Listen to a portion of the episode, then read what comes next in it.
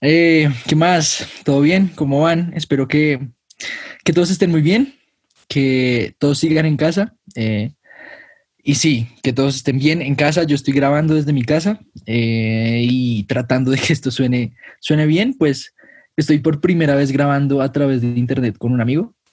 Y, y pues sí, entonces estoy esperando que funcione, funcione a la perfección la red. Y esta semana tenía planeado hablar de, de la Semana Santa y de, no sé, o sea, tenía varias, varias ideas en mi cabeza, como, no sé si explico la Pascua, no sé si explico algo, pero esto es herejías, o sea, simplemente para mí, eh, este no es el momento más, más cristiano, más espiritual del año, es el momento más hipócrita.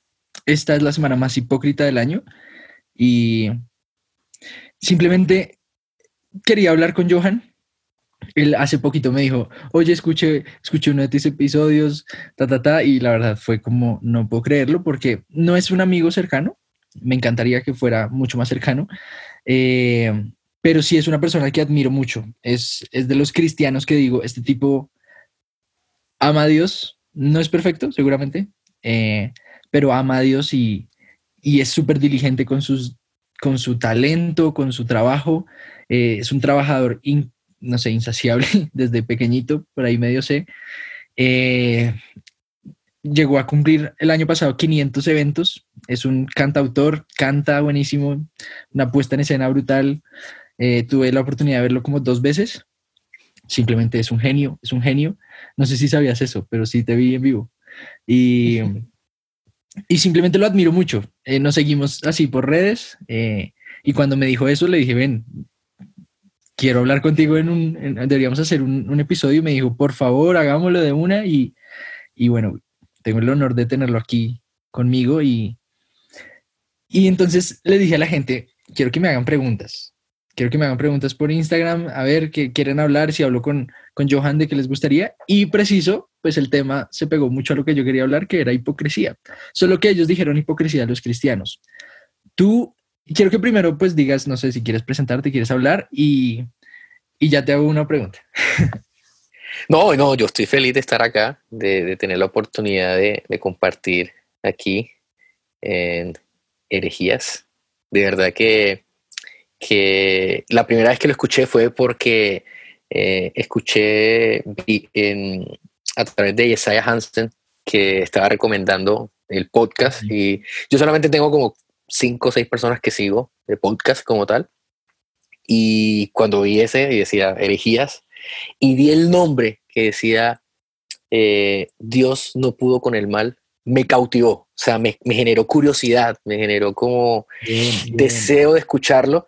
Y, y dije, bueno, si, si Isaiah lo está recomendando, vamos a escuchar. Y mi sorpresa fue que conocía a la- al, al autor, al que estaba detrás de- del otro lado del micrófono, eh, y me sorprendió bastante. Desde ese día soy seguidor fiel de herejías y he escuchado todos los capítulos y me encanta. Y cuando, bueno, eh, hablamos y, y- y se dio esta oportunidad, me siento, realmente me siento muy privilegiado y, y muy feliz de estar acá. Me encanta los espacios de conversar, de poner ideas sobre la mesa, de, de compartir pensamientos. Me encanta, me encanta poder generar esa unidad que tanto la iglesia necesita en esta época. Y yo estoy muy feliz de, de poder estar aquí realmente. Sí, eh, gracias Yesaya, hiciste que, que Johan me escuchara y ahora está conmigo. Nos conectaste, gracias. Y, eh, um, nada, eh, um, hay, hay una cosa que, bueno, no sé si, ahora, esta es la segunda vez que grabamos en serio, eh, um, porque fácil podemos hablar cinco horas, ya nos dimos cuenta, y pues no queremos que esto dure mucho tiempo. Entonces fue como, no, venga, paremos y, y mejor lo hacemos delimitado. Eh, pero en, ahorita hablando con Johan en la tarde, eh, simplemente me bendijo, no sé cómo decir, no tengo otra palabra para eso, pero me, me ayudó un montón en, en un montón de cosas, de preguntas, de, de, de miedos también hacia adelante y, y simplemente tiene mucho por decir, tiene mucho, mucho por decir y, y quiero que, o sea, quiero es tratar de, de dejarlo que hable eh, y más acerca de esto, porque creo que es alguien al cual la iglesia le ha hecho mucho daño. Eh, ahí me, me, contó algunas, algunas de sus historias y, y simplemente no entiendo, no entiendo cómo sigues haciendo iglesia, cómo sigues trabajando por la iglesia, si es que la iglesia es, te ha dado tan duro, tan, tan duro. ¿Y qué piensas de eso, de la hipocresía de los cristianos? O sea, que sí, ¿qué tienes por decir? Bueno, yo creo que, que hay que colocar un marco eh, inicial para, para, hablar de este tema, de esta realidad que lastimosamente existe sobre la hipocresía en, en, nosotros como cristianos. Y ese marco es entender que todos somos hipócritas, o todos lo hemos sido, de una u otra manera. De manera grande, de manera pequeña, eh, todos hemos, hemos tenido hipocresía en nuestra vida, la hemos manifestado, la hemos promovido, la hemos ocultado, pero la hemos tenido de una u otra manera. Eh, la verdad es que nosotros como cristianos sí, sí hemos tenido eh, ciertas particularidades en la forma en que hemos comunicado nuestro mensaje y en lo que ha hecho que la gente nos señale como hipócritas.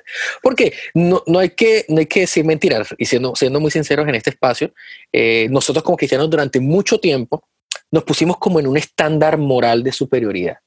Y nos quisimos mostrar al mundo como que nosotros somos eh, los sanos, los puros, los santos, eh, los que estamos bien, los que no pecamos, o, o, o, sí pecamos, pero pecamos poquito. Eh, o sea, siempre nos quisimos mostrar como los mejores. Sí. De ahí que las comunidades que han sido rechazadas de una u otra manera siempre se sintieron excluidas históricamente de la iglesia. O sea, te hablo desde décadas atrás, eh, las comunidades afrodescendientes, hoy en día las comunidades por su orientación sexual, o sea, siempre había una, un distanciamiento de, de, de, muchas personas con la iglesia porque hemos predicado mucho moralismo y siempre nos, nos, nos enfocamos mucho en, en, en, el hacer y descuidamos mucho el ser. Entonces creo que, que realmente la gente ha visto en nosotros eh, esa, esa, esa disyuntiva en, en, lo que decimos y en lo que hacemos. Eh, mm. Y creo que realmente siéndote muy sincero, creo que la, la, el verdadero problema de la gente con el cristiano no es la hipocresía. Realmente ese no es el problema, porque siendo muy sincero, la hipocresía que nosotros tenemos es una hipocresía cultural. Eh, en Latinoamérica nosotros somos hipócritas por cultura, lastimosamente, y eso lo reflejamos en lo religioso, en lo político, en lo social, en lo económico. Entonces nos encanta eh, decirle ladrones a los políticos, pero nosotros vemos cómo podría evadir impuestos, por ejemplo. Eh, nos encanta eh, decirle a los grandes empresarios que son unos ladrones, unos explotadores, pero ahí donde tú tengas la oportunidad de montar un negocio le quieres pagar el mínimo a la persona que te colabora. Entonces realmente nosotros somos muy hipócritas culturalmente y eso lo reflejamos en nuestras actividades religiosas, en nuestra espiritualidad también. Y, pero creo que la verdad, en estos señalamientos que la gente te, te comentaba por, por Instagram, yo creo que el problema real no es, no es la hipocresía en realidad, porque la gente sabe, la gente sabe que, hombre, que nosotros, todos, todos nosotros somos humanos y el más predicador, por más que se quiera mostrar equivocadamente como perfecto, como un, un estándar de, de, de, moralidad o quién sabe qué, la gente sabe que todos somos imperfectos y todos cometemos errores. Realmente yo me he dado cuenta que la hipocresía tiene nombre y apellido propio. Yo me he dado cuenta que, que realmente cuando, detrás de la crítica a la hipocresía, eh, está realmente una historia donde hubo mucho dolor, mucho abuso. Eh, no conozco la primera persona que diga, yo me fui de una iglesia porque el pastor predica de ser puntuales y me llegó impuntual a una reunión. O el pastor predica de amor y un día me regañó. No, realmente nunca, nunca he visto eso, pero siempre he visto casos donde la gente dice, me hicieron esto, sufrí por esto. Siempre hay sufrimiento, siempre hay dolor y siempre hay un abuso de ciertas autoridades que llevan a la persona a decir, sabes que ya yo no creo en esto. Entonces creo que hay que entender que detrás de la crítica a la, a la hipocresía, eh, realmente lo que hay es una historia de dolor y que eso tiene nombre y apellido propio. Uf, sí, porque la verdad fui súper sapo. apenas me escribieron, apenas me escribieron, me dijeron, no, sí, hipocresía, hipocresía, hipocresía. Hubo varios y a, los, y a las historias que subía con hipocresía, mucha gente le reaccionaba, como, sí, sí, sí, hable de eso, hable de eso. Y, y yo, la verdad, súper sapo, ¿qué pasó? O sea, de una vez respondía, ¿qué pasó? ¿Qué pasó? Y algunos me contaron, otros dijeron, no, simplemente, simplemente son unos hipócritas. Otros dijeron, no, es un buen tema para hablar. Pero, pero en realidad los que, los que se van de la iglesia, eh, o sea, no, estoy totalmente de acuerdo con eso. No se van porque alguien haya sido hipócrita, porque es que todos hemos, todos hemos dicho que, que sí, que estamos súper bien y en realidad no. Y también todos hemos dicho que estuvimos orando y que queríamos ir el domingo a la iglesia y que qué chévere a la iglesia y en realidad todos queríamos quedarnos en la casa. O sea, todos lo hemos hecho. Entonces, no creo, no creo que el problema es ese, pero sí, sí estoy totalmente de acuerdo con que tiene nombre y apellido con que fue, fue algo que alguien hizo que causó dolor, que eso hace, eso hace que me dice, sí, o sea, si esta persona es cristiana, ¿cómo me puede causar un hipócrita? es que, fíjate que hay una, yo creo que hay una, hay que diferenciar dos términos, que es hipocresía de incoherencia. Porque incoherente yo decir eh, una cosa y hacer otra, eso es ser incoherente hipócrita, cuando ya la gente te dice que tú eres un hipócrita, casi que lo dicen siempre con rabia. No sé si te has dado cuenta. no viene, no te están diciendo, bueno, es que el pastor dijo que, que uno debe dar, pero yo nunca lo he visto dando. No, no, no, o sea, no te lo dicen en ese tono, te dicen, es que son unos hipócritas porque mira cuánta gente con hambre y mira cuánta plata y lo que hacen. Si te das cuenta... En este momento está denso ese tema, ¿no? sí, sí, ahorita... Pidiendo diezmos y no están dando nada y... Y fíjate, por eso, mira, por eso que te decía que tenemos que partir de ese marco en que todos somos hipócritas y que tenemos que reconocernos aunque nos duela y reconocer, hey, yo soy hipócrita también. Porque es que nos encanta decir, eh, este, este, ay, el pastor, eh, el pastor X, oye, ¿cómo se le ocurre eh, este, pedir, o a las iglesias, ¿cómo se les ocurre pedir plata en esta época? pero él lo estuvo después pidiéndole ayuda al gobierno. ay, pero entonces o sea, yo una vez escuché a alguien que me, que me decía, porque yo le dije, tú eres consciente que, por ejemplo, en Bogotá, que está el Transmilenio, le decía, cuando tú le dices ladrones a los políticos, porque se roban los impuestos y todo eso, pero tú te colas en Transmilenio, tú también estás haciendo lo mismo. Sí, no, pero es que, no, no, no, no, no hay un pero, es que tú ahorita robas mil, mil setecientos o dos mil pesos, que es lo que puedes con un pasaje, pero si fueras el dueño de Transmilenio, a lo mejor estás ahí haciendo lo mismo, porque es que, tomando el ejemplo que tú estabas hablando de Semana Santa, eh, mira, la gente no come carne porque es pecado, se supone. Y la gente dice, yo no como carne porque es, es voy a controlar mi carne, pero no, no comen carne, eh, no, no, miran televisión, no, hace, eh, no tienen relaciones sexuales, no hacen ciertas cosas que lo que la cultura te dice que no haga, pero llegan y le pegan a la esposa, tratan mal a los hijos, no se acuestan con la mujer, pero se acuestan con otra, hay una hipocresía que es cultural. Por eso es que estoy de acuerdo contigo cuando tú dices que esta semana realmente no es tan santa como la gente lo, dice. Eh, entonces nosotros hacemos ciertas prácticas y vuelvo, vuelvo al, tema de, que nuestro mensaje se volvió moralista porque hacemos ciertas prácticas creyendo que esas prácticas nos van a hacer mejores personas. Hacemos lo que, lo que hizo Adán y Eva en, el Edén. Pensamos que con taparnos con unas hojitas se va a cubrir nuestra vergüenza. Entonces pensamos que si no comemos carne, entonces todo lo, todo lo, demás, lo demás se va a ver ahí guardadito. Y eso sí es ser hipócrita. Entonces por eso creo que realmente nosotros tenemos que entrar no desde la crítica al, al otro o al tercero, sino desde la autocrítica. Por eso la invitación creo que eh, eh, mi invitación para en este momento con este podcast sería, ¿soy yo un hipócrita? Criticando a otros hipócritas? Eh, ¿Soy yo un incoherente que critica a otro incoherente? Porque es que tenemos que ser muy sinceros, es que somos humanos y hay algo que tiene que entender la gente, que yo entiendo, yo entiendo a la gente por qué lo critica, porque nosotros como iglesia de pronto durante mucho tiempo eh, nuestro mensaje eh, nos, nos, mostramos así como decía, muy, muy, muy santos, muy, muy puros, muy por encima del estándar, etcétera pero la gente tiene que entender que nosotros somos humanos como cualquier persona. El hecho de ser cristiano no nos exime a nosotros de vivir cualquier realidad humana como la que vive cualquier persona. La gran diferencia es que nosotros tenemos una esperanza. Nosotros tenemos eh, nuestra fe puesta en Dios y, en la garantía que sabemos que Dios es bueno, que Dios es amor y que su gracia nos cubre. Eh, pero realmente eh, somos como cualquier persona. Entonces, el pastor puede ser tan incoherente como lo soy yo. El predicador que está hablando puede ser tan incoherente como lo soy yo. Porque el pastor no, puede. Sí, ese, ese, es el, el, el, la, la, paradoja de la crítica a la hipocresía. Entonces yo critico al pastor porque pide plata a la gente, pero yo le pido plata al gobierno. Yo mm. critico al pastor porque a veces incluso mucha de la crítica, eh, más que ser una crítica real, es, una, es un elogio a la envidia.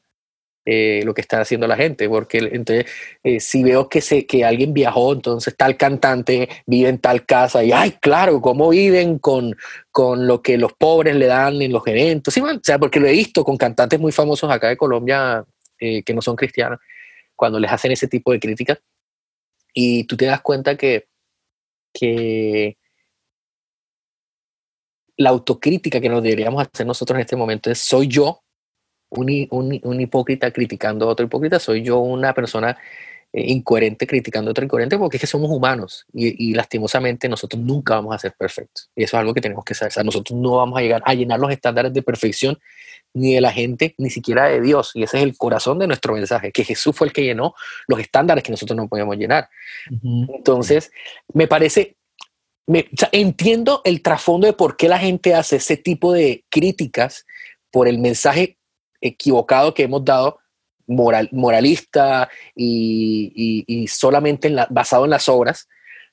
Pero también me parece un poco injusto que la gente haga cierto tipo de reclamaciones cuando yo tengo rabo de paja, como decimos popularmente. Sí. Porque hay que entender que ¿Por qué yo puedo ser incoherente, pero el pastor? ¿Por qué yo puedo ser humano y cometer errores, pero el pastor no? Porque el pastor tiene que estar feliz todo el tiempo. Porque, no lo hagamos solo con el pastor, porque el cristiano tiene que estar feliz todo el tiempo.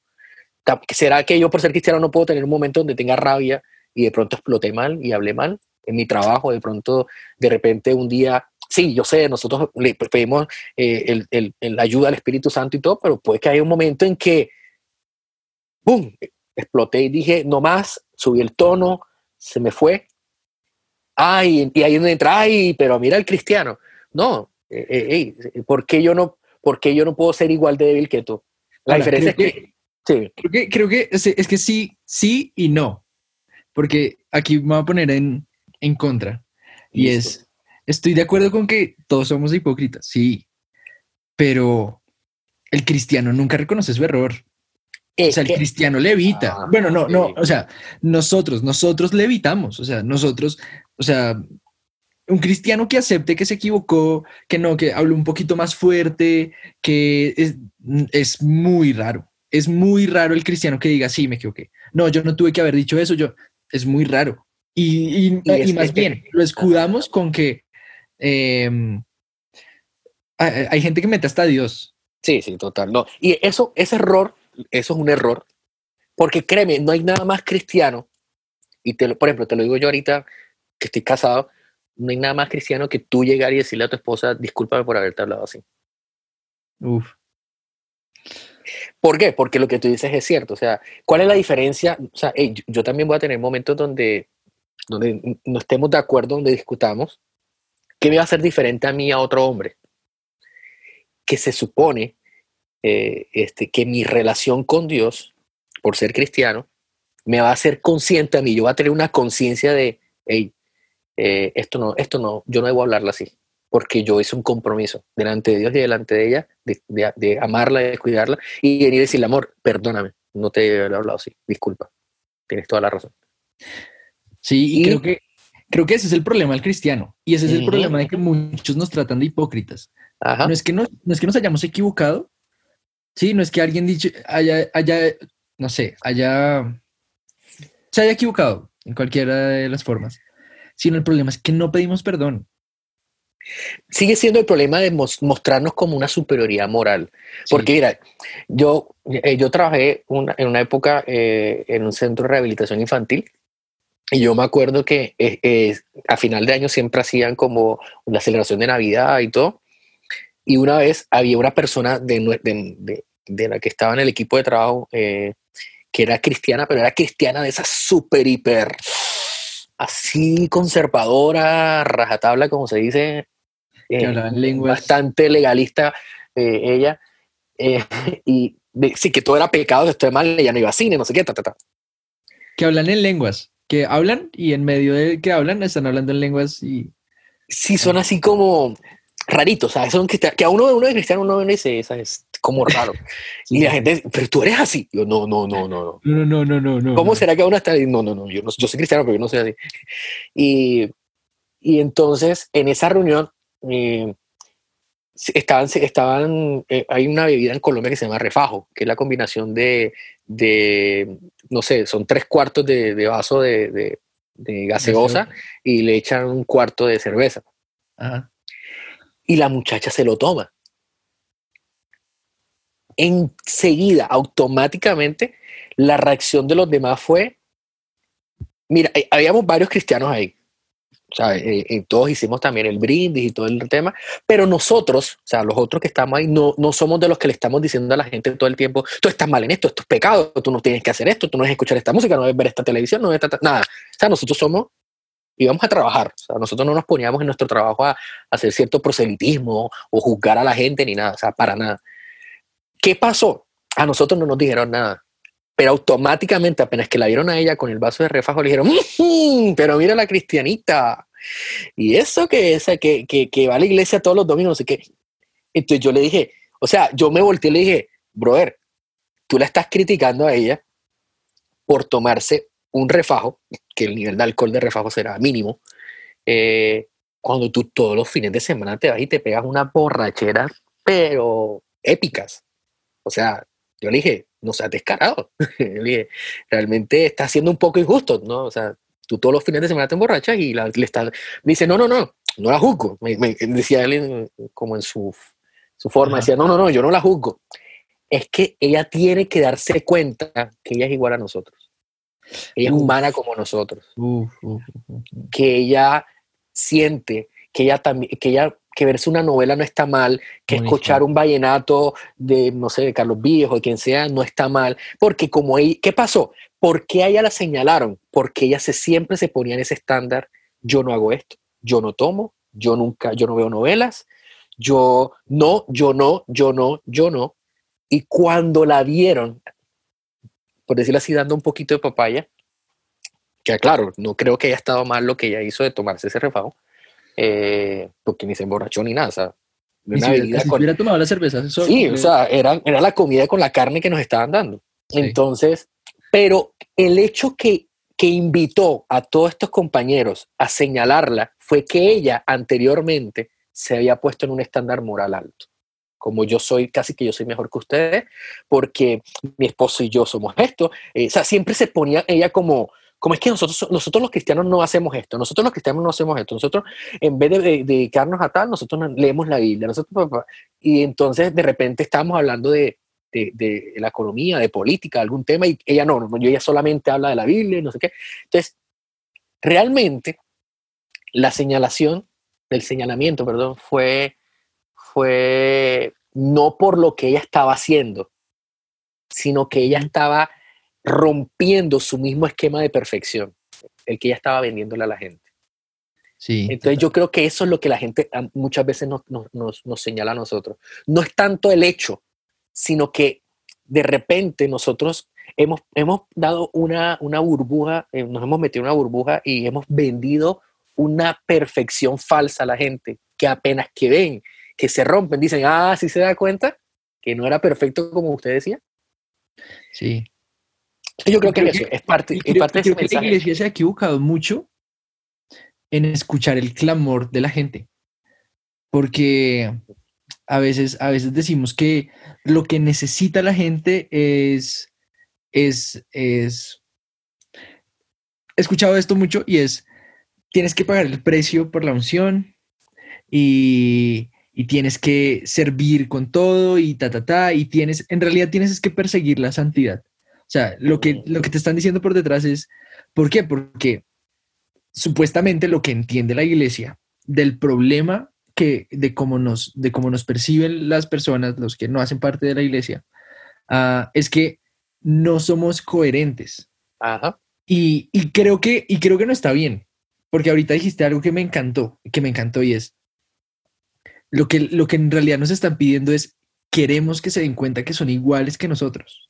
Claro, No es, que, no es que ellos necesiten que nosotros seamos perfectos y, y nosotros somos los únicos bobos que creemos que ellos necesitan que nosotros tengamos. Hay una frase que le encanta al cristiano o al líder cristiano, porque no, no lo usan todos los cristianos, pero es el testimonio. Un cristiano de testimonio y lo que, lo que predica más es el testimonio y toda la cosa, con lo cual estoy, o sea, estoy de acuerdo que nuestros hechos predican más que nuestras palabras, totalmente, pero, pero el tema es, se ha llevado al extremo el tema del testimonio y como yo guardo mi testimonio, entonces se le dice a la persona, si se va a tomar el vino, tómeselo, pero no lo suba a Instagram. Mira, mi pastor, él se llama José Víctor Dugan, es pastor en una iglesia que se llama Iglesia Miami. José Víctor siempre dice, la iglesia ha sido la mayor promotora de hipocresía eh, en, la iglesia. ¿Por qué? Porque pasa eso, o sea, te dicen, hey, tú sirves, entonces ve a la novena. Eso es un tema súper polémico en Colombia en, ciertos sectores religiosos. Eh, ve a la novena, pero no montes nada porque es que tú eres líder, tú sirves en la alabanza, tú sirves en esto, tú sirves en lo otro. Entonces la gente, ¿qué va a pensar la gente cuando vea al levita, al líder, al ungido, al este, metido en una novena cantando tu taina, tu turma? Y, yo creo, mira, yo creo que todo el problema de esto. Quiero decir algo, de que sigas, perdón, voy a contar horrible, pero es que tengo que decirlo. Nuestra iglesia tiene novena. Como mi iglesia. Genial, genial. ya, perdón, tenía que decirlo.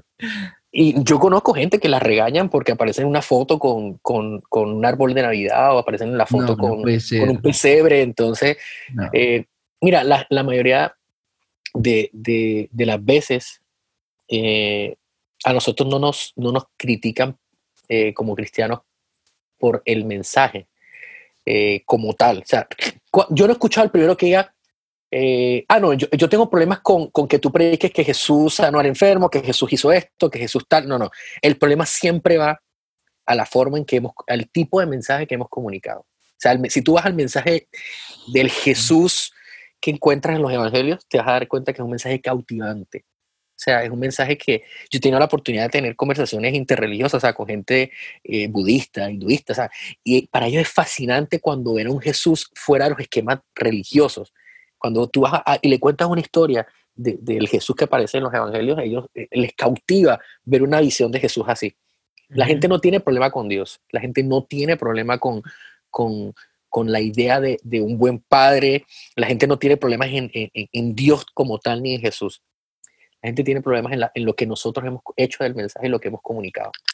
yo creo que el gran problema eh, en realidad es que hemos durante mucho tiempo predicado ese, ese mensaje de perfección. De superioridad. Que no es, el mensaje del, Evangelio. Hemos predicado eso que tú dices. O sea, entra, a estos cursos, bautízate, haz estos otros cursos, no sé qué, como cumple, lo, parecemos, parecemos eh, eh, los caballeros del zodiaco intentando subir para llegar hasta, hasta, hasta la cúpula y, es como cumple todo esto y, llena estos requisitos para poder decir eres discípulo, eres líder, eres cristiano, eres lo otro. Eh, y, nos encanta el, este evangelio por horas. Y eso que lo criticamos mucho los, cristianos, lo criticamos mucho. Es una relación, esto no es religión. Sí, esto no es religión, esto es relación. Esa es la, más, la mayor mentira que yo creo que los cristianos nos decimos nosotros, a nosotros mismos y a la gente. Porque realmente, eh, en muchos sentidos, sí somos una religión. Y sí nos hemos vuelto eso porque eh, eh, la gente nos, ha encantado, incluso las convocamos a la iglesia a través del terror. Si no vienes, te vas al infierno. Si no haces esto, te, viene con una quiebra económica. ¿sí? Entonces, nuestro mensaje siempre ha sido al hacer.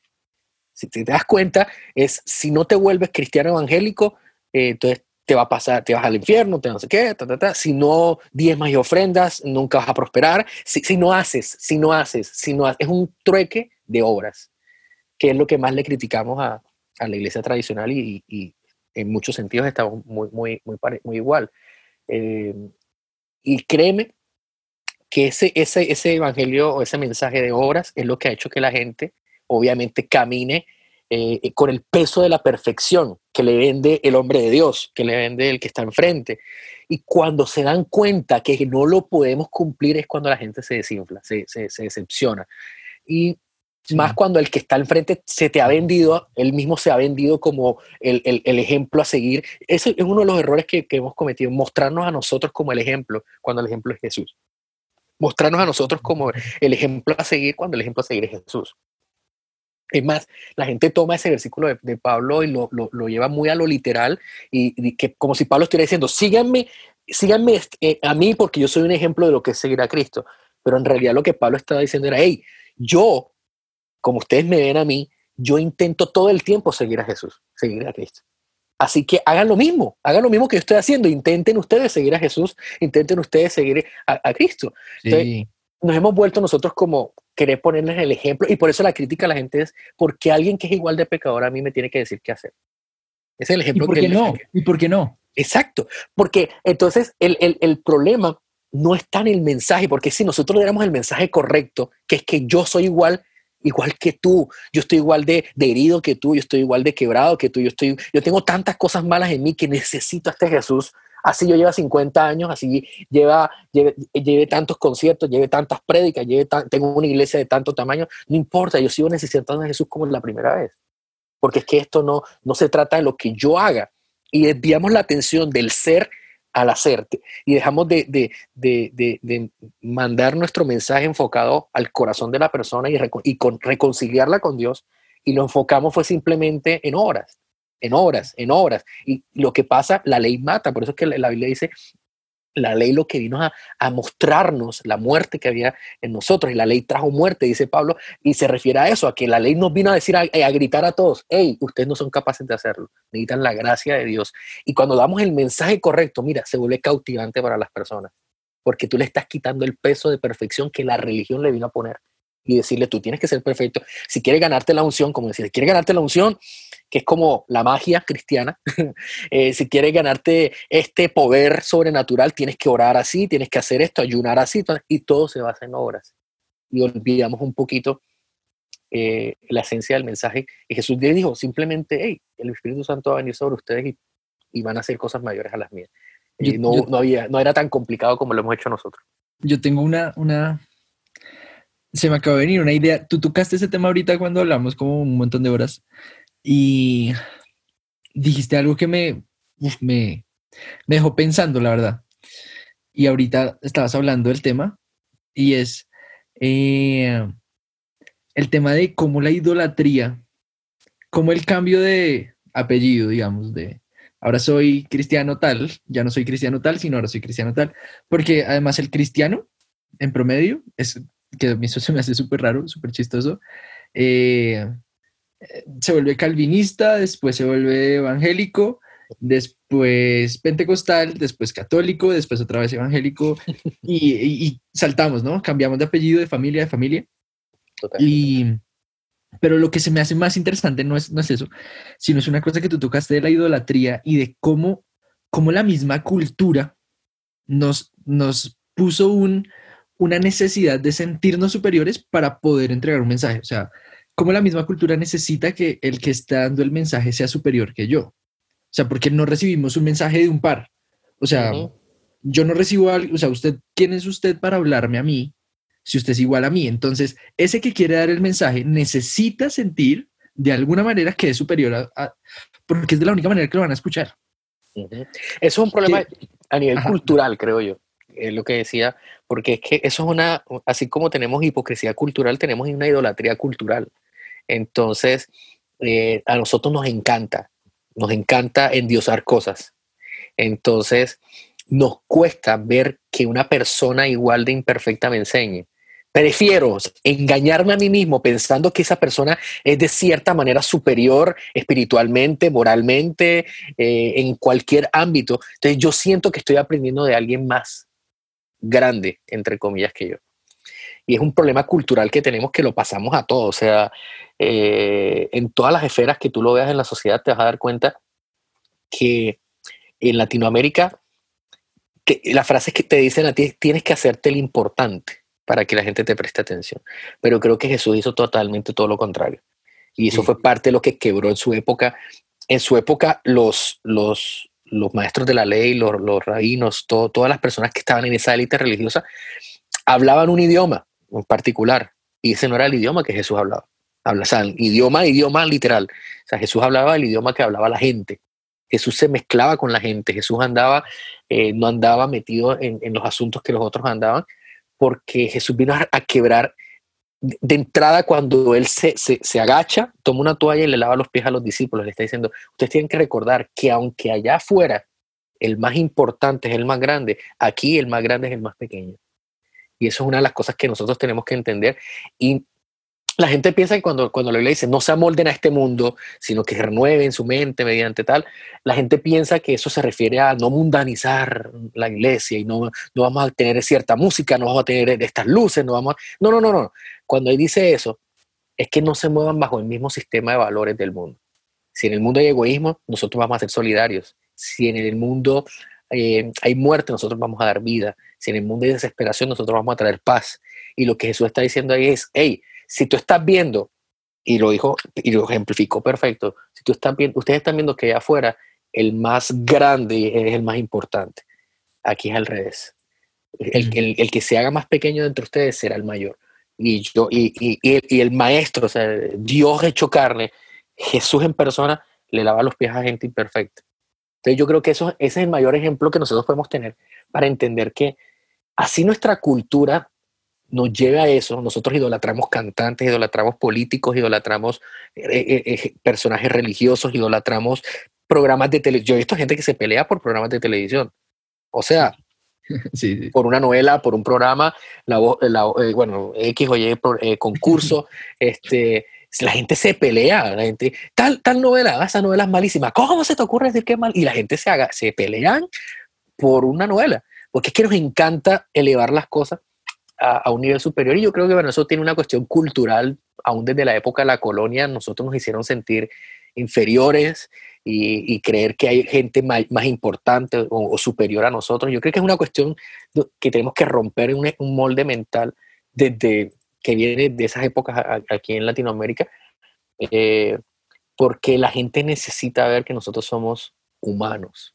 Va a sonar raro, pero la gente, nosotros hemos deshumanizado mucho la espiritualidad y necesitamos la gente ver una espiritualidad más genuina, más humana, más, más normal. Porque la gente te va a decir, ¿quiénes son los cristianos? Ah, esos son los, los raritos esos, que hablan unas cosas todas raras, que, que, sí, que todo está mal.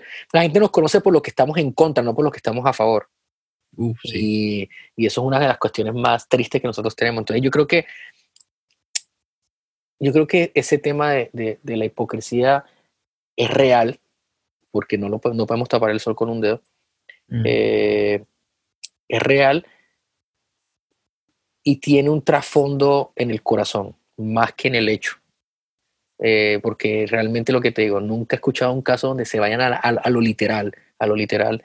Eh, como, ay, el pastor dice que hay que amar a la esposa, pero yo lo vi un día discutiendo con, la, con, la, con, su esposa. No, no, no, o sea, nunca he visto eso. Siempre voy a, a, la gente, por lo menos allá hablando particularmente de aquellos que se han ido de la iglesia, eh, siempre he visto es ese es renuente, esa renuente historia de dolor, de abuso, de, de muchas cosas que hicieron que esa persona un día dijera, ¿sabes qué? Yo... Porque, ¿sabes cuál es la mayor incoherencia que ven, más que en la persona y en el mensaje, más que eso, la incoherencia, eh, lo que te digo, no, no, no lo ven ni dicen, ay, el pastor es esto y dijo aquello, no, no, la gente lo que ve es la incoherencia entre el mensaje verdadero y el mensaje que estamos dando.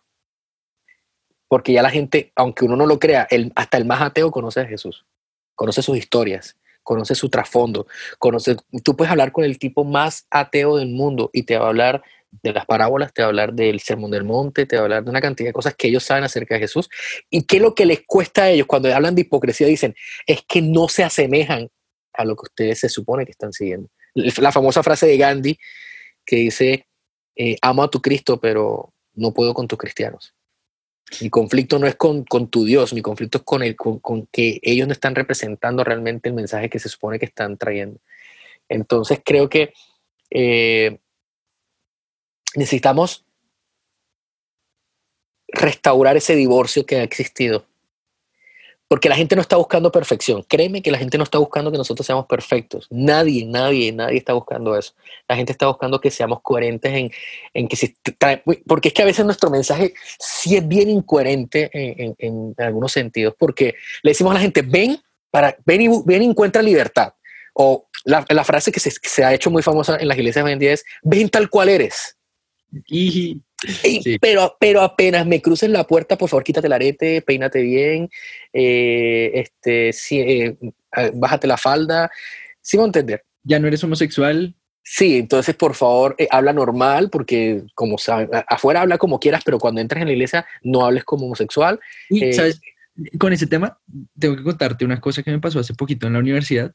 Me, me dice un amigo, venga, tengo que hacerle una pregunta. Y yo, sí, es que él tiene una novia que es cristiana. Los papás o los tíos, bueno, no sé cómo es la cosa, no pueden saber, no pueden saber que ella tiene novio. O sea, si se enteran, eso es terrible. O sea, se va al infierno, terrible. Ah, entonces, primero, ya desde entrada y ya él ya entra contrariado, y me dice, no, es que ahora me dice mi novia que va a ir a un encuentro, pero que después del encuentro ella solo va a poder escuchar música cristiana. O sea, ella ahora, o sea, ahora cómo se va a volver, ¿cómo fue que me dijo? Ahora cómo se va a volver, bueno, después del encuentro tienen un título, obvio, Sí. y ahora cómo se vuelve ese título, entonces ya no puede, o sea, antes sí, pero ahora como tiene este título, ya no puede escuchar música que no sea cristiana. Y, y ahí es donde yo digo, no sé, no sé cómo, no sé cómo, no, no sé, ya, te quería contar, o sea. No, mira, hay, hay iglesias aquí en Colombia que incluso hacen votos de silencio a la gente. No pueden hablar 24 horas antes del encuentro y no es exagerado, de verdad. Es que el mal énfasis del evangelio es lo que nos ha hecho a nosotros que nos vean como hipócritas. Eh, el problema, la gente no está esperando que nosotros cumplamos lo que tú dices. Mira, la gente, la gente no espera que nosotros tengamos una vida perfecta, pero sí una vida digna de seguir. Eh, eso es diferente. Yo, no, yo, yo conozco gente, mira, yo te puedo decir, uno de mis referentes matrimoniales no es perfecto, porque no es nada perfecto, pero, pero es digno de seguir, y es Ricardo Montaner. O sea, yo veo a Ricardo Montaner y la, la relación, yo hablo de la relación que tiene con su esposa, el tipo no es perfecto. O sea, y, su historia, todos los que saben la historia de Montaner saben que el tipo no ha sido nada perfecto en ningún sentido. Pero tú lo ves hoy y el esfuerzo, eh, la dedicación con el que ama, a su esposa, tú dices, es digno, es digno de admirar. No la perfección, sino el corazón que hay en la entrega eh, por amor que, que tiene a su esposa. Yo creo que eso es lo mismo que la gente está esperando de los cristianos. No, no vendernos como los, moral, los moralmente correctos, los que tenemos la verdad, y, y- porque también somos así bien cascarrabias. Entonces, eh, entonces, no, no, no, no, mi versión es la correcta, la tuya es la incorrecta, y si no, tú te vas al infierno, y no sé qué, y amenazamos a la gente con este tema, y, y realmente yo creo que la gente lo que está esperando es que reflejemos ese amor que Jesús mostró. O sea, la gente no está esperando que nosotros caminemos en perfección, pero sí que cuando estén apedreando a una mujer por ser inmoral, nosotros nos metamos en la mitad y digamos, hey, cálmense, yo meto las manos al fuego por ella. Que cuando, cuando haya personas que estén pasando hambre, eh, no, no espera, la gente no, no- no está esperando que nosotros seamos millonarios que repartamos eh, plata por doquier, no, pero que la gente sepa que aquí hay un pueblo que cuando hay, hay una necesidad, nosotros vamos a responder a esa necesidad. Que cuando hay una, hay una herida, nosotros vamos a venir a sanar. Pero nosotros no nos conocen por eso. Antes nos conocen, o sea, eh, en vez de traer unidad, nosotros en, en muchos momentos incluso causamos divisiones. O sea, yo conozco divorcios que se han hecho porque una persona, la esposa se metió en una iglesia eh, y queriendo, eh, entre comillas, evangelizar al esposo, lo, lo quería obligar a hacer ciertas cosas, a que ya no viera ciertas novelas y que no escuchara cierta música.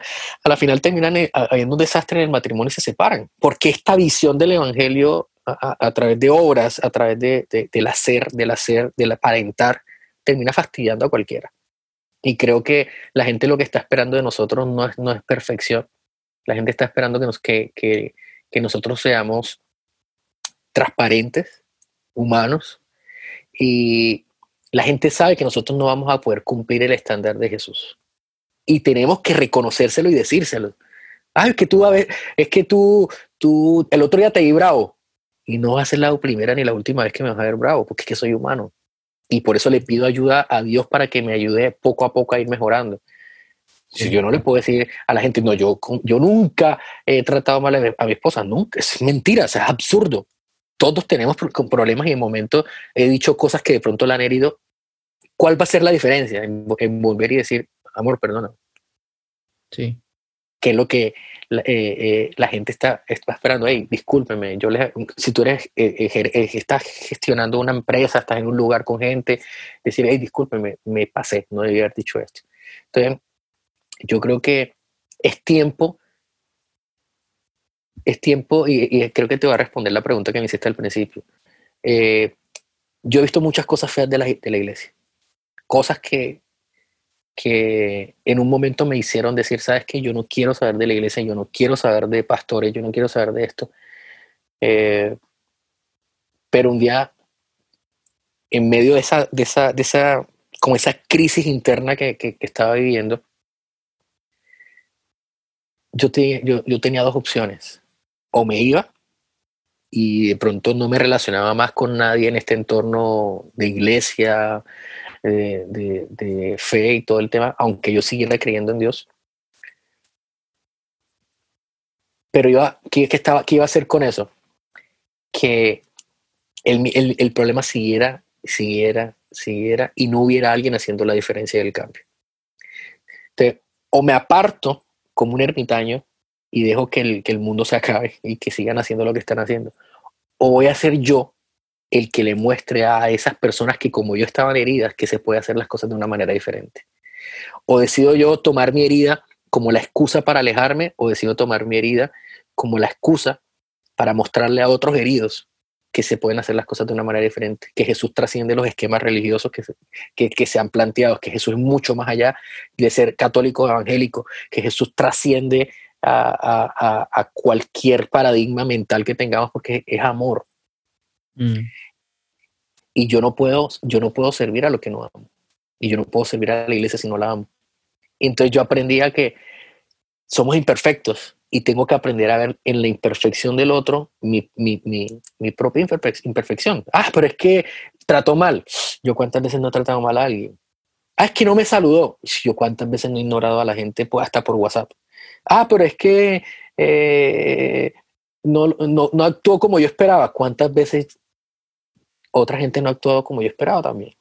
Entonces, yo creo que si nosotros nos mostramos y, mostramos ese evangelio más humano a las personas, las personas también lo van a recibir, nos van a ver a nosotros de esa manera con, con más gracia, porque es que al, dar tanta ley, al dar tantas exigencias, al dar tanto moralismo, eh, y, pasaba eso, la gente cometía un error, entonces se le venía la dichosa disciplina, eh, que era un castigo. Entonces, si la gente ve que que antes de yo darle gracia a las personas, yo soy consciente que yo recibo gracia de Dios porque la necesito. Ellos también me van a ver con gracia a mí. Si yo soy consciente de mi propia necesidad de la gracia de Dios, cuando yo, yo la extienda a otras personas, esas otras personas también me van a ver con gracia a mí porque saben que yo no me estoy poniendo en un estándar eh, superior de nada. Estoy en el mismo punto con ellos. Estamos codo a codo en esto y el único grande aquí es Dios. Entonces, yo creo que, que sí necesitamos cambiar el chip un poquito y realmente comunicar el mensaje. Yo creo que el gran, el gran error, digamos, haciendo nuestra autocrítica como cristianos y como iglesia que somos, nuestro error ha sido comunicar un mensaje muy distante al mensaje que, que, Jesús comunicó. Nos volvimos tan dogmáticos, tan doctrinales, tan religiosos y tan eh, moralmente superiores que nos alejamos de la verdad del Evangelio. Es más, yo tuve que reconocer un día que mi mayor error en mi vida cristiana ha sido volverme el fariseo que yo siempre critiqué. Y tener que acabar ese, derrumbar ese ídolo, porque el ídolo no solamente es una estatua de yeso, sino el ídolo es, es la, religión que uno mismo ha puesto en su corazón, la doctrina, la, el pensamiento. Tuve que, derribar todo, todo, ese ídolo que había hecho del Johan el Johan que ora y el Johan que, que se esfuerza y que sirva a Dios. No, tuve que matarlo y decir, hey, no, eso no soy yo. Eso no es lo que Dios me llamó a hacer. Yo soy un humano, soy una persona normal, soy una persona como cualquiera que necesita desesperadamente a Dios porque reconoce que solo no puede. Y hay gente afuera que sabe que solo no puede, hay gente afuera que ya está viviendo un infierno lo suficientemente real como para yo venir a amenazarlo, que el día en que se muera, él no le va a importar el día en que se muera. Él está pensando en que ahorita eh, está en las drogas, que es un demonio lo suficientemente grande para, para acabarlo con una infidelidad que quizás sí vamos a entender. El demonio, no, literalmente me refiero. Eh, este, creo que nosotros estamos llamados a traer reconciliación. Mm. Y desde que empezamos a traer juicio fue que la gente también nos empezó a juzgar a nosotros. sí. Si nosotros traemos reconciliación, créeme que la gente también va a, ser, va a tener gracia con nosotros y también va a reconciliarnos cuando nosotros también fallemos. Pero si todo el tiempo traemos juicio y ley, la gente también no, literalmente con la vara que nosotros medimos, vamos a ser medidos. Vamos a ser medidos. Si medimos con gracia, con amor, con reconciliación, con inclusión, abrazando, la gente va a decir, él no es perfecto, pero es digno de seguir. Y eso es lo que yo creo que la gente está, está esperando a nosotros. Sí, brutal, brutal. Sí, totalmente de acuerdo. o sea, no. Solo, solo ya como para acabar. Eh, quiero, quiero saber. O sea, sé que conoces mucho de liderazgo. y, no de soy un buen líder, aunque seguramente si eres un buen líder. O sea, no estoy diciendo que no.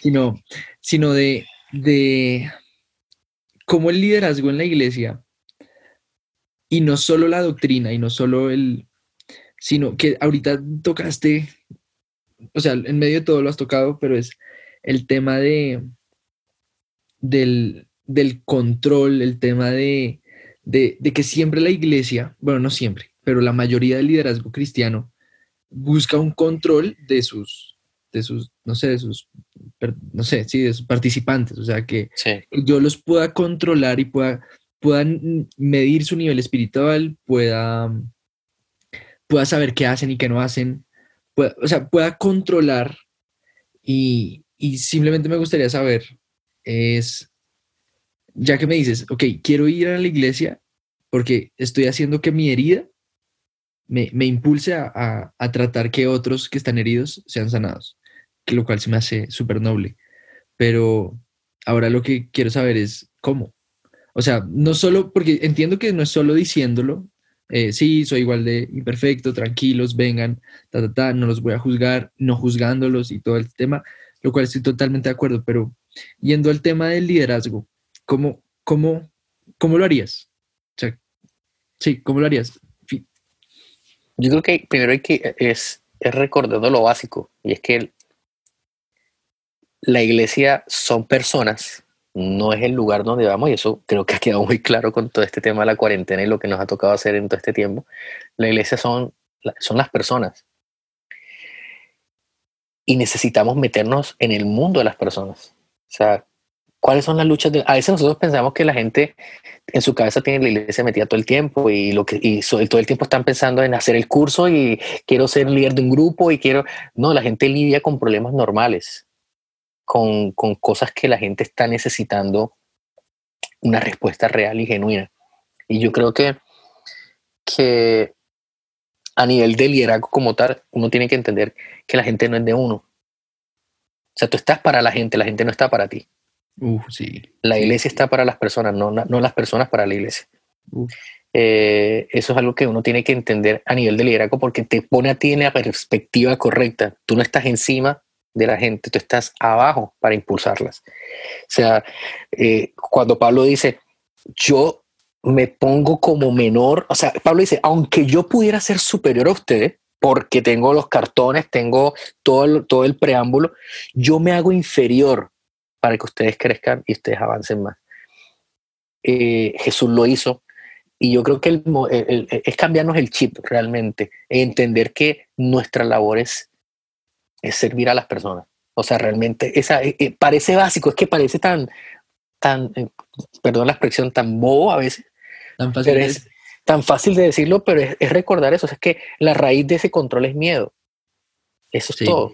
Es miedo, es falta, de, es unas cuestiones también de pronto de estima, de identidad, de enfoque, pero realmente es recordarme, hey, yo estoy por la gente. Mm. La gente no está para mí.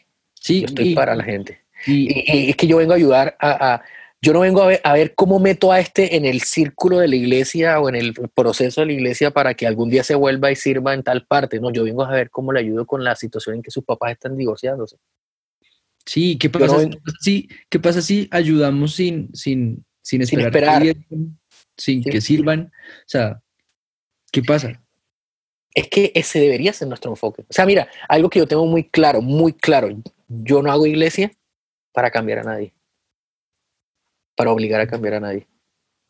Mi enfoque es ayudarlos a que ellos se encuentren con Dios. Ya. Dios hace el cambio porque es que yo no voy a cambiar a nadie. Es, por eso te digo, parecen cosas tan elementales que uno lo dice, pero cuando tú haces conciencia real de eso, tú te das cuenta que nosotros hemos pensado que nosotros hacemos esa obra. Entonces le pedimos al gay, que, al homosexual, que venga a la iglesia y lo queremos deshomosexualizar. Hey, papá, eso no lo vas a hacer nunca. Eso solo, si lo hace, si lo hace alguien y pudiera hacerlo alguien, eso solo lo pudiera hacer Dios. Eso no hay ningún curso, ningún como eh, hay, popularmente se dice el rayo de homosexualizador y no hay, eso no existe. O sea, yo no voy a, yo no voy a traer un borracho y yo lo voy a, a, quitarle la borrachera, ¿no? Porque entonces es, ¿cómo te sirvo? ¿Cuál es tu necesidad? Mm. ¿Cuál es tu necesidad? Tú, eh, tú, tú, vienes acá y tienes un, eh, porque es que lo vemos como si fuera un perfil. El borracho, a este hay que hacerle esto, esto y esto y esto. No, no, no, no, no. Es meternos en el corazón de la gente. Es, brother, ¿en qué te puedo ayudar? O sea, viniste a un lugar donde te vamos a lavar los pies. No queremos que, yo no te veo como el potencial guitarrista de, de, la iglesia, no, no, yo te veo como un ser humano que tiene una necesidad a la cual viniste a esta iglesia, a esta comunidad de gente que viene a sanarte. Porque eh, se supone que los maduros venimos, eh, eh, somos los que venimos a sanar a los débiles, a levantar al que está caído. Entonces, vienes acá a, que nosotros te, extendamos gracia, te extendamos amor, te extendamos eh, eh, sincero afecto y decirte cuentas con nosotros. Entonces yo creo que es redefinir. Yo estaba escuchando hace unos días una, una charla de, también de, un podcast que sigo, de Esteban Grassman, y una de las frases que decían ahí es, es que la iglesia necesita cambios de... Siempre se ha dicho que la iglesia necesita cambio de forma, y, la frase siempre ha sido, cambiar, necesitamos cambio de forma, pero no vamos a cambiar el fondo. Pero no, realmente la iglesia necesita un cambio de fondo, cambia de, perspectiva.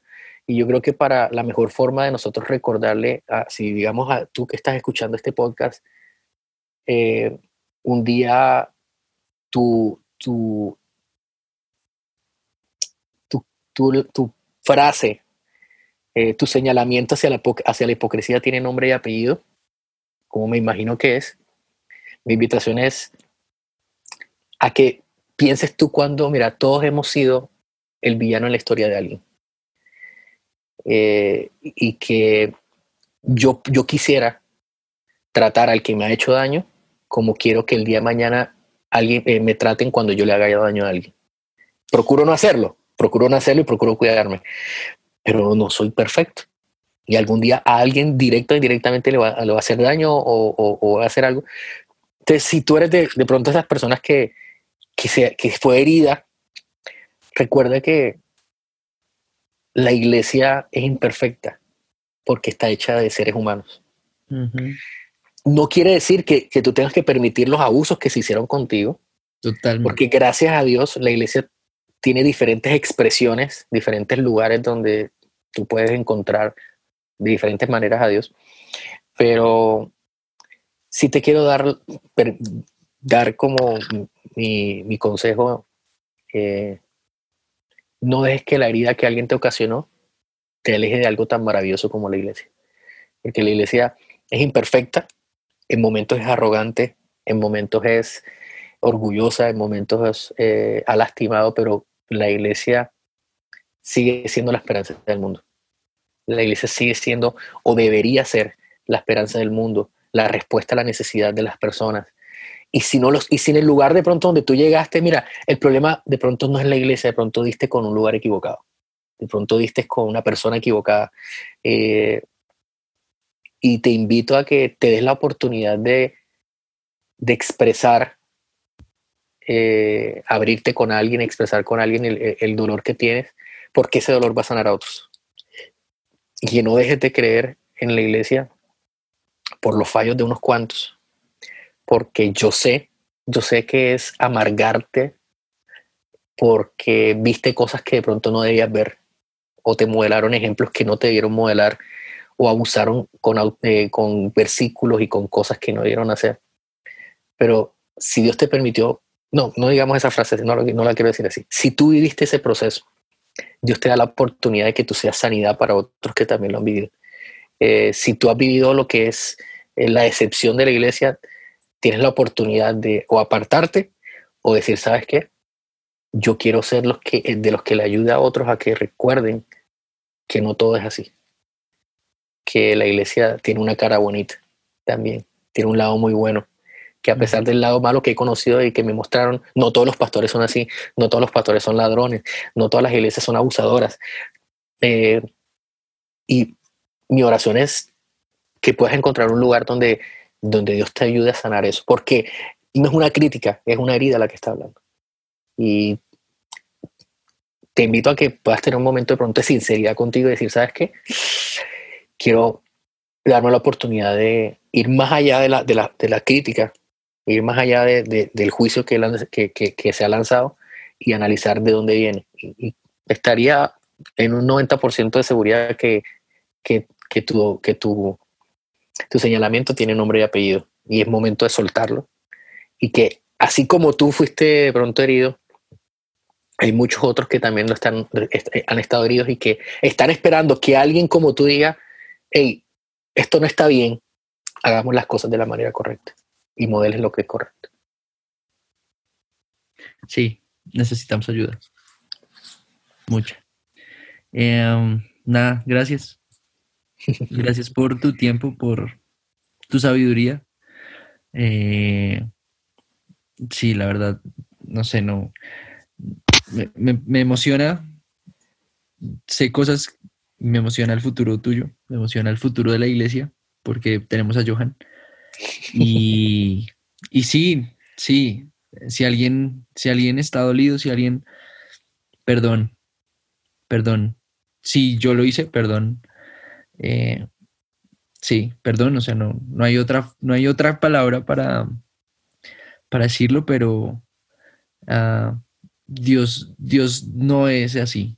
Dios no es como muchas veces se ha mostrado, como lo hemos mostrado. Y parte de lo que yo quiero hacer con esto es tratar de, reconfigurar, de, remoldear la imagen que todos tenemos de Dios y que todos hemos visto un Dios castigador, un Dios con una moral altísima, lejano, que excluye y pues que no es así. Entonces, sí, si fuiste herido, si, si logras algún día perdonar, te necesitamos no para que te vuelvas líder, no para que sirvas, no para que te vuelvas pastor, no. No, te necesitamos para que, para que, como decía Johan muy bien, sirvamos, sirvamos y sirvamos a las necesidades que un mundo, no tiene y, y podamos acercar a alguien a, Dios. Y solo una cosa más, yo solo quiero decir una cosa más antes de, ya te dejo terminar. Eh, ayer estaba hablando con una amiga y, me, y hablaba de eso. Yo, yo confía mucho, mucho, mucho, mucho en, en iglesia y, me hicieron mucho daño, mucho daño y ya no, me da mucho miedo volver a confiar.